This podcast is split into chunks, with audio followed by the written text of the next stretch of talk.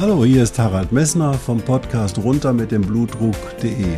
Dich zum Kapitän deines Blutdrucks zu machen, ist das Ziel dieser Podcast-Reihe. Du wirst in den vielen Folgen sicherlich die Themen finden, die dich für deinen Blutdruck interessieren. Ich wünsche dir viel Spaß dabei.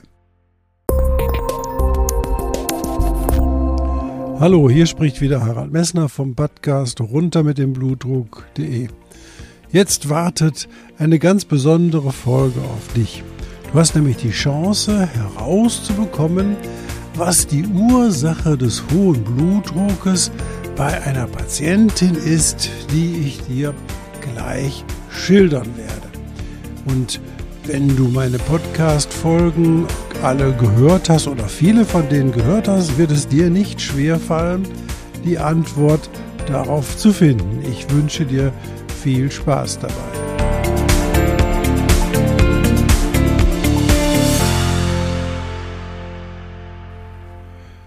Ja, nun zu dem Fall, den du vielleicht lösen kannst.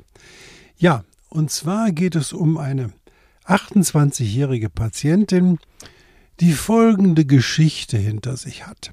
Und zwar, sie hat im 18. Lebensjahr ein gesundes Kind zur Welt gebracht, eine unauffällige Schwangerschaft gehabt und mit 28 Jahren hat sie dann bei einer gynäkologischen Untersuchung einen doch deutlichen arteriellen Hypertonus gehabt. So, ja, 160 zu 100 waren die Werte, die sich auch bei ihren Selbstmessungen zu Hause als richtig erwiesen. Der Gynäkologe hat ihr dann angeraten, ja, Sie haben ein paar Kilo Übergewicht, dann gehen Sie doch mal her und nehmen ein paar Kilo ab und dann gucken wir, wie sich Ihr Blutdruck entwickelt. Die Patientin hat dann 5 Kilogramm Gewicht verloren innerhalb von drei Monaten, also nicht mal zu schnell, sondern eigentlich ganz angenehm, ohne große Probleme, aber an dem Blutdruck hat sich so nichts geändert. Dann ist sie zu ihrem Hausarzt und der Hausarzt hat ebenfalls die hohen Blutdruckwerte gemessen und hat dort dann den Tipp bekommen, wissen Sie, wenn Sie jetzt schon fünf Kilogramm abgenommen haben, dann können Sie sich ja jetzt auch mal salzarm ernähren. Also sie hat ihr eine Kost von maximal fünf Gramm Kochsalz pro Tag oder Natrium pro Tag verordnet und das hat dann dazu geführt, dass ihr Blutdruck sich leider nicht verändert hat. Sie hat das insgesamt, insgesamt ja, ein halbes Jahr lang gemacht und es hat sich an dem Blutdruck leider nichts geändert. Und weil der Hausarzt wusste, dass sie mm, eine regelmäßige Verhütung machte, hat er ihr dann einen ACE-Hämmer verschrieben, weil der Blutdruck 160 zu 100 oder 155 zu 95, naja, auch für ihr Alter einfach doch zu hoch war und das eigentlich eine Therapieindikation darstellt. Sie hat dann den ACE-Hämmer über gut ein halbes Jahr genommen. Leider hat sich aber auch da an den morgendlichen Blutdruckmessungen, die sie auch gemacht hat, regelmäßig nichts geändert. Ja, dann ist der Hausarzt auf die Idee gekommen, ja, ich stelle die Patientin dann mal bei dem Kardiologen vor und der hat sie dann auch untersucht. Der Kardiologe, ich glaube, nee, es war sogar eine Kardiologin, die hat dann ein, ein EKG gemacht, hat ein Echokardiogramm gemacht und hat auch ähm, ein Belastungs-EKG gemacht und eine 24-Stunden-Blutdruckmessung.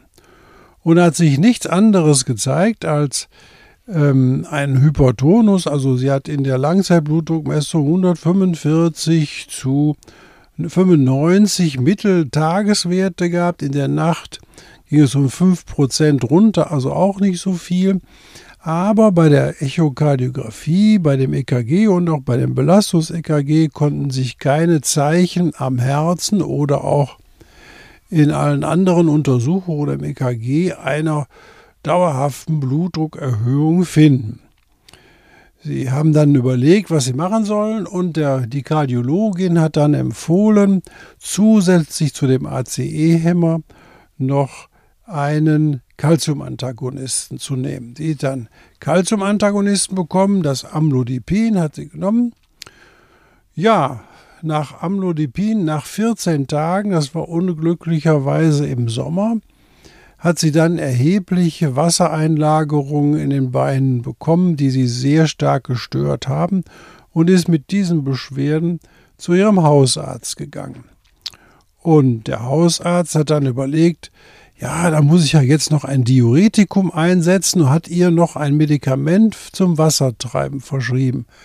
Aber da hat dann die Patientin nicht mehr mitgemacht. Sie hat gesagt, nee, ich muss jetzt nicht drei Medikamente nehmen, obwohl ich früher immer einen ganz normalen Blutdruck hatte und hat den Hausarzt gebeten, nochmal zu überlegen, was man noch tun könnte. Und das hat dazu geführt, dass die Patientin dann dem Nephrologen vorgestellt wurde. Also ich habe dann die Patientin gesehen und die Patientin war zu dem Zeitpunkt mit einem Blutdruck von 150 zu 95 in den morgendlichen Messungen, aber auch die Praxisblutdruckwerte bei uns waren auch in dem gleichen Bereich.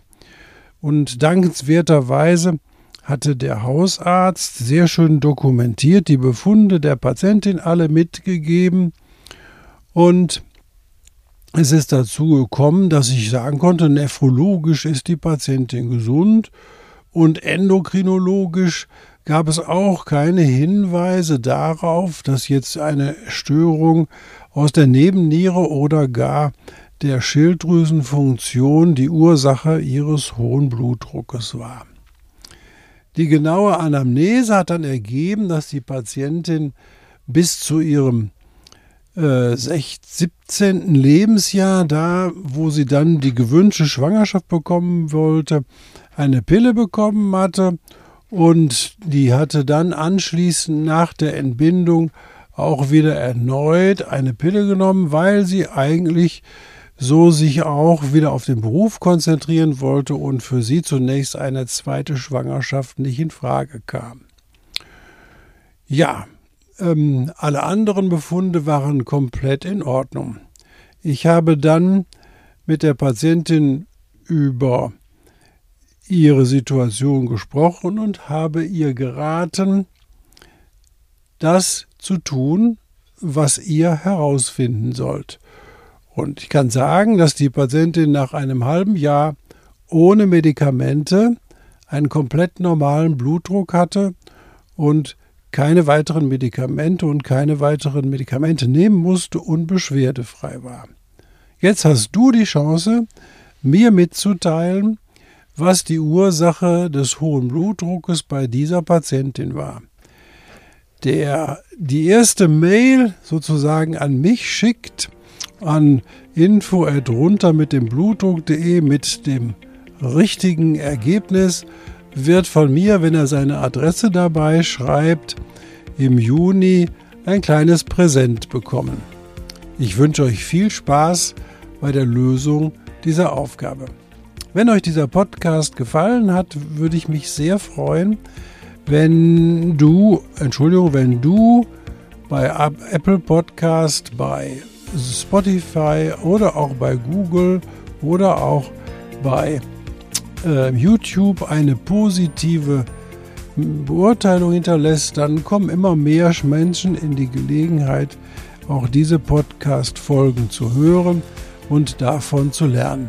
Bei der nächsten Podcast-Folge werde ich natürlich selbstverständlich dieses Frage oder dieses Rätsel auflösen. Ich wünsche euch viel Spaß und wünsche euch noch eine gute Zeit.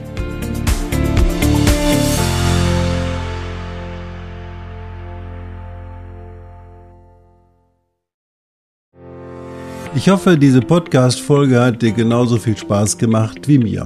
Du findest noch zahlreiche andere Themen unter dieser Podcast-Reihe die immer in Zusammenarbeit auch mit meinem Sohn Hendrik Messner mit seiner Firma mess.de entstanden ist. Und dafür möchte ich ihm sehr danken. Bis bald.